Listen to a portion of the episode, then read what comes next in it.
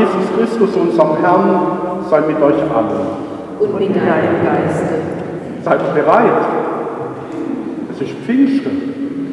Der Heilige Geist wird kommen und wenn wir nicht bereit sind, dann passiert es. Denn wir müssen mittun. Und ich glaube, das ist ein Problem der Kirche über die Jahrhunderte hinweg. Am Anfang hat man noch gerechnet damit, dass der Herr kommt, dass sein Geist wirkt. Aber heute habe ich so das Gefühl, manchmal wird Rotter halt so vor uns hin. Wir haben unsere Dogmen, Regeln, alles, was wir brauchen, damit es gut funktioniert. Und Störungen sind uns nicht lieb. Dabei ist Pfingsten das Fest der Störung, das Fest, wo wir aufgerüttelt werden. Und darum, Schwestern und Brüder, liebe Kinder und Jugendliche, wollen wir unsere Herzen aufmachen. Denn wenn wir es nicht tun, dann ist es so, wie wenn wir mit einem Regenschirm unter die Dusche stehen und uns wundern, dass es nicht funktioniert. Also öffnet die Herzen, seid bereit, der Geist Gottes weht und wirkt auch heute. Und dazu bereiten wir uns. Sende deinen Geist und rüttle mich wach, Gott. Ich bin in meinen alten Gewohnheiten erstarrt. Sende deinen Geist und öffne meine Augen. Ich bin oft blind für die Realität um mich herum. Sende deinen Geist und öffne meine Ohren. Ich höre im Lärm der Welt deine Stimme nicht mehr. Sende deinen Geist und öffne meine Hände, setze mich in Bewegung. Ich sehe manchmal die nicht mehr, die mich brauchen. Sende deinen Geist und gib mir ein offenes Herz.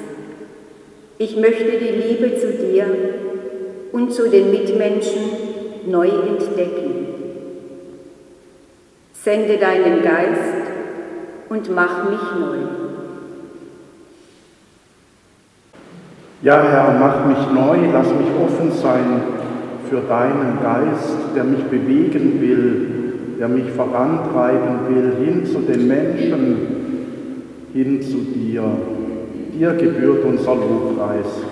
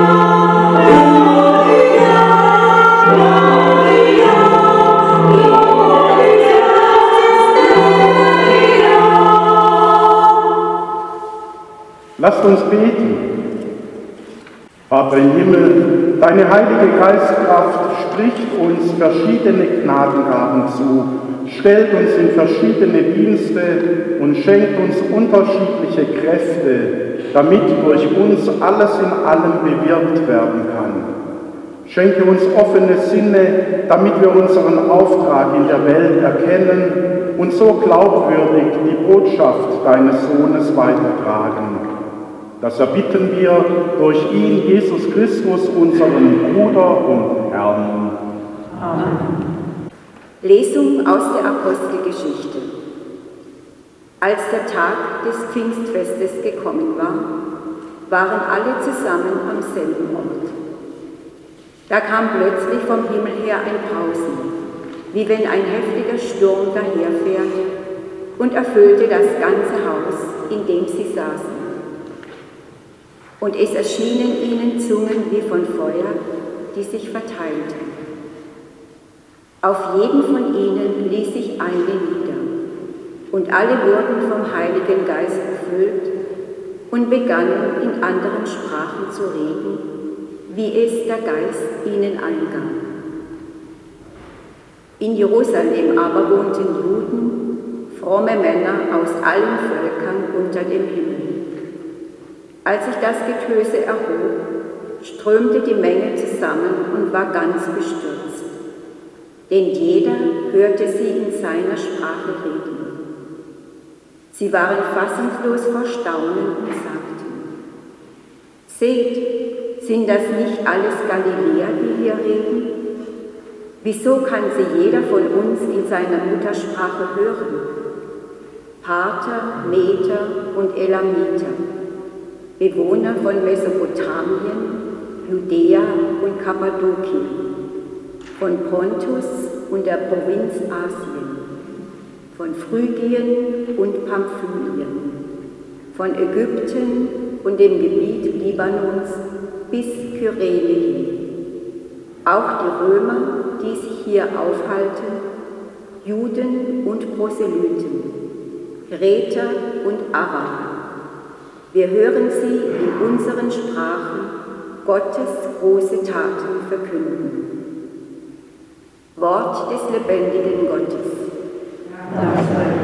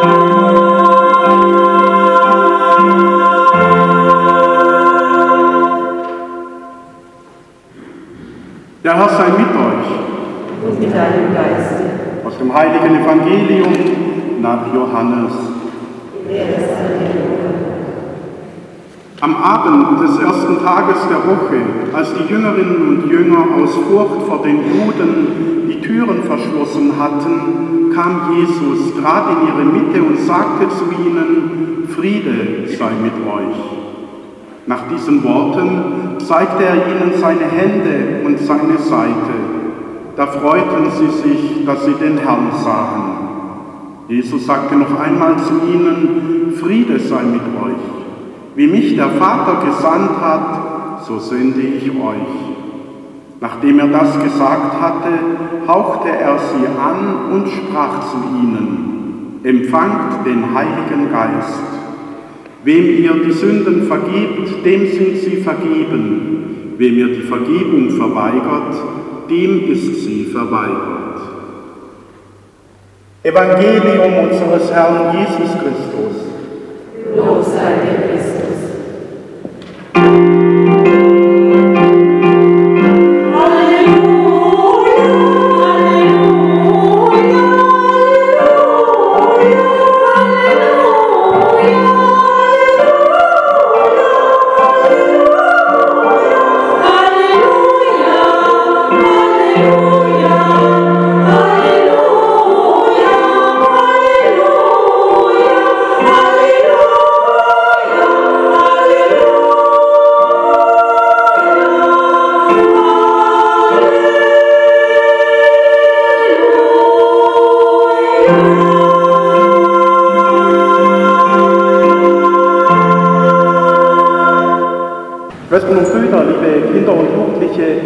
Wir hören heute am Pfingsttag noch einmal das Evangelium vom Ostersonntag. Und mir sind da zwei Dinge nochmal wichtig geworden, nämlich einmal das Erste, was Jesus sagt, Friede sei mit euch.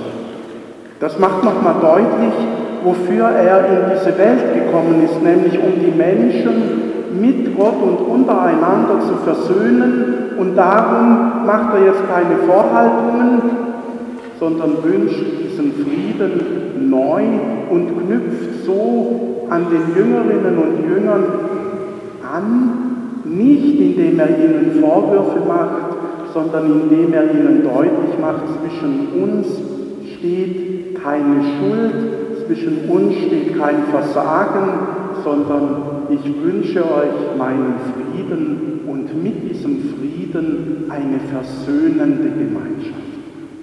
Das ist der Kern der Botschaft Jesu, das ist sein Auftrag. Dafür ist er in die Welt gekommen, um uns miteinander, mit ihm und mit Gott zu versöhnen. Und da fällt mir auf, dass genau mit diesem Auftrag eben dieses Evangelium auch endet. Sie empfangen den Heiligen Geist, indem er sie anhaucht und bekommen den Auftrag zur Sündenvergebung. Und wir sind als Katholiken gewohnt, da ganz schnell zu sagen, jawohl, die Jünger haben diesen Auftrag, das ist Sache der Priester. Schön, da muss ich zurücklehnen. Andere sollen das tun.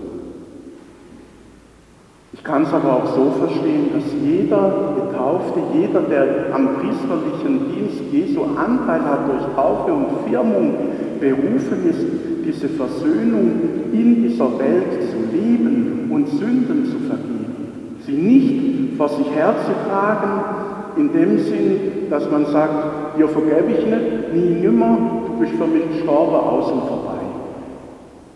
Sondern dass wir immer wieder Brücken bauen, da, wo Menschen entzweit sind, da, wo wir selber nicht im Reinen sind, dass wir immer wieder diesem Versöhnungsauftrag nachkommen. Und dass wir da nicht perfekt sind, das merke ich, wenn ich in mein eigenes Leben reinschaue, wie viel Unversöhntheit da ist mit mir selber und auch mit Menschen. Aber das heißt nicht, dass ich deshalb das lassen soll, sondern das heißt, ich muss noch an mir arbeiten. Und zwar nicht alleine, sondern dieser Geist Gottes ist es, der an mir arbeitet und der dann immer wieder deutlich macht, da musst du dich mit dir selber versöhnen, da musst du bereit sein zur Versöhnung, da musst du die Brücke bauen. Und ich glaube, dass es noch viel mehr notwendig wird in der kommenden Zeit, die jetzt vor uns liegt. Denn durch die Corona-Pandemie ist ein ganz tiefer Spalt auch durch unsere Gesellschaft und durch unsere Gemeinschaften gegangen. Wenn ich denke, was da alles zu lesen und zu hören war, Impfgegner, Impfbefürworter und jeder sieht über der andere her und jeder sieht vom Leder, jeder, der sich zu irgendwas äußert heutzutage und es öffentlich tut, muss mit einem Shitstorm rechnen, kriegt E-Mails, kriegt Anrufe. Das war eine tolle Geschichte. An Weihnachten kamen E-Mails, wie unverantwortlich Gottesdienst zu feiern, wo doch die Empfehlung ist, keine Gottesdienste zu feiern. Da kamen E-Mails, da kamen auf verschiedene Wege die Sache wie unverantwortlich und so kann man nicht sein und ach. Sie hatten vor an Ostern, wie kann man so sein, als katholischer Priester sich die Messe verbieten lassen? Und da haben sie genau in die andere Richtung vom Leder gezogen. Und das ist scheinbar heute der Stil. Wir sind nicht mehr in der Lage, konstruktiv miteinander zu streiten, um Dinge zu ringen, nicht um des Rechthabens willen, sondern um der Wahrheit willen, um der Wahrheit zu dienen und um miteinander einen Weg zu finden aus der Problematik dieser Zeit, aus dem, was unsere Welt und unsere Gesellschaft zerstört. Und wir können jetzt hingucken, wo wir wollen, wenn es ums Klima geht, wenn es um Corona geht, wenn es um die Schule geht, wenn es um irgendwelche Entscheidungen geht. Es hat immer die gleichen Mechanismen und es geschieht immer das Gleiche. Es wird durch die Kakao gezogen von allen Seiten. Und so kommen wir nicht weiter. So werden wir in dieser Welt in dieser Gesellschaft nichts bewegen. Denn wenn sich Fronten verhärten, wenn Menschen in Meinungen erstarren, wenn sie daran festhalten, ohne Bereitschaft zur Veränderung, dann sind sie so erstarrt, dass man im biblischen Sinn davon reden kann, sie sind tot. Denn wenn sich nichts mehr bewegt, wenn alles stillsteht, wenn gar nichts mehr passiert, dann ist es tot. Und da kommt es dieser Geist Gottes von Jesus her und möchte uns erfüllen, dass wir Menschen sind, die immer wieder Brücke bauen, immer wieder versuchen, diese Fronten in Bewegung zu bringen. Und das ist ein harter Dienst. Jesus ist daran am Kreuz gestorben. Aber wir kommen nicht drum herum, wenn wir wirklich in seiner Nachfolge. Und das gilt auch für die Kirche. Ich kann nicht Dogmen vor mir hertragen und sage, wir haben keine Gemeinschaft mit der evangelischen nie und nimmer aus und vorbei. Sondern wir müssen uns auch als Kirche von diesem Geist bewegen lassen und müssen uns fragen, wo will er uns hinbringen? Denn Kirche ist nicht etwas, wo man jetzt sagen kann, bis dahin hat Gott in ihr gewirkt und ab dem Zeitpunkt können wir nur noch sagen, so ist es und so bleibt es für alle Ewigkeit. Sondern Kirche war immer etwas, was sich dynamisch verhalten hat, was auf zeitliche Situationen reagiert hat. Wir erleben es noch in der Heiligen Schrift. Es war der Vorwurf, ihr versorgt uns nicht richtig. Ihr guckt nur nach denen. Und was machen die Apostel? Sie wählen Diakonen. Und ab da gibt es Diakone in der Kirche. Diakone sind nicht biblisch, auch Priester sind nicht biblisch. Wir können uns aus der Bibel und aus dem, was Jesus uns gesagt hat, herleiten, aber wir können nicht sagen, das war von allem Anfang so. Das Papsttum leitet sich aus der Bibel her, aber in der Form, wie wir es heute haben, stammt es vom Ersten Vatikanum, mit der Unfehlbarkeit, mit allem, was da an Dogmen verkündet wurde. Das heißt, Kirche ist nicht etwas Statisches, nicht etwas Todes, sondern Kirche muss lebendig sein im Geist Gottes. Und sie muss sich immer wieder den Fragen stellen, die durch Wissenschaft, durch zeitliche Gegebenheiten und Umstände aufkommen. Und wir müssen versuchen, da nicht abzublocken und zu sagen, wir bewegen uns nicht, sondern wir müssen fragen, was hätte Jesus an unserer Stelle getan? Was hätte die junge Kirche an unserer Stelle getan? Und wenn wir auf Sitz der Wahrheit berufen können, dann ist es nicht ein Dogma und nicht ein Gesetz, sondern diese Wahrheit ist Jesus selber. Und wenn wir etwas tun, was diesem Jesus und seiner Art mit den Menschen zu leben und umzugehen widerspricht, wenn wir nicht versuchen, so wie er Versöhnung zu leben, ohne Ausgrenzung auf die Menschen zuzugehen, inklusiv zu sein, dann sind wir nicht mehr seine Kirche. Und jetzt unter diesem Blickwinkel schaut hin. Was bedeutet es für unser Verhalten, wenn es um Schöpfung und Klima geht? Wie würde Jesus handeln? Was bedeutet es im Blick auf die Flüchtlinge an den Grenzen von Europa? Wie würde Jesus sich verhandeln? Was bedeutet es im Umgang mit Christen anderer Konfessionen? Wie würde sich Jesus verhalten?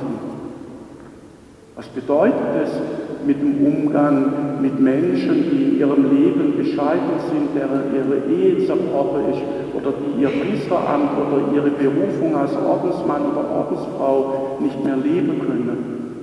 Was hätte Jesus getan? Und so müssen wir das durchbuchstabieren bis hinein in unsere Familien, bis hinein mit mir selber. Wenn ich an mir Dinge entdecke, mit denen ich unzufrieden bin, für die ich mich verurteile, wo ich ein schlechtes Gewissen habe, wie hätte Jesus sich mir gegenüber verhalten? Und daraus unser Tun und Handeln ableiten, das will der Geist Gottes in uns bewegen. Amen. Gott schenkt uns den Heiligen Geist als Beistand und Tröster. Ihn bitten wir voll Vertrauen. Für alle, denen die Lebensfreude fehlt. Komm, Heiliger Geist. Für alle, die unter Krieg und Gewalt leiden. Komm, Heiliger Geist. Für alle, die schwer an den Folgen der Pandemie zu tragen haben. Komm, Heiliger Geist. Für alle, die in diesen Tagen unterwegs sind. Komm, Heiliger Geist. Für alle Verstorbenen, die uns vorausgegangen sind und die wir vermissen. Komm, Heiliger Geist. Aus der Fürbitten WhatsApp-Gruppe. Heiliger Geist, du Kraft Gottes, lebendig in Maria, wirksam wie damals und heute. Du hast Maria erfüllt und du hast sie geformt. Forme auch uns und segne uns. Komm, Heiliger Geist. In unseren eigenen Anliegen beten wir still. Komm, Heiliger Geist. Guter Gott, du bist für uns da und hörst unser Gebet. Dafür danken wir dir und loben dich heute und in Ewigkeit. Amen.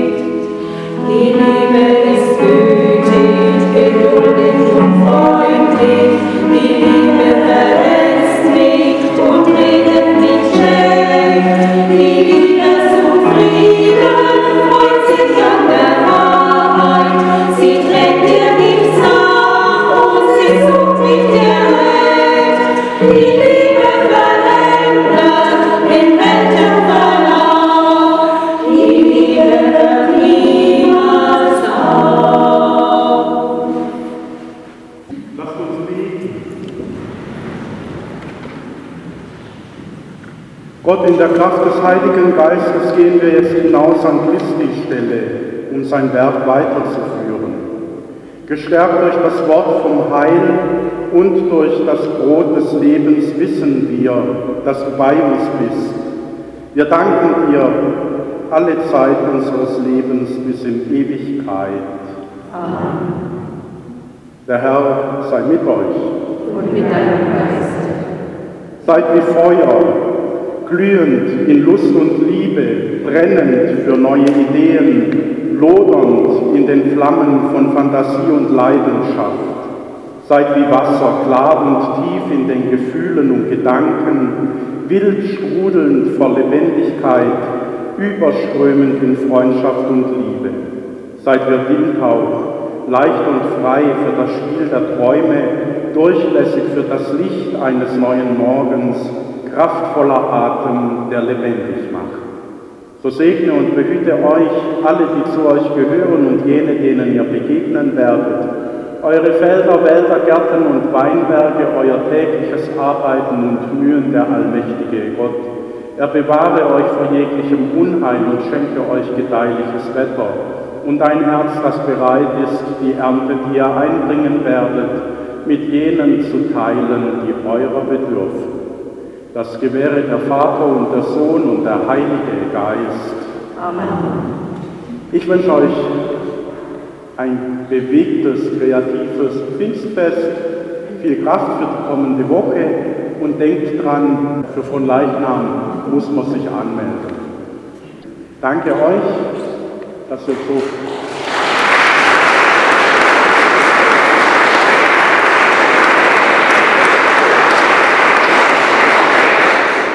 Geht hin in Frieden. Danke sei Gott.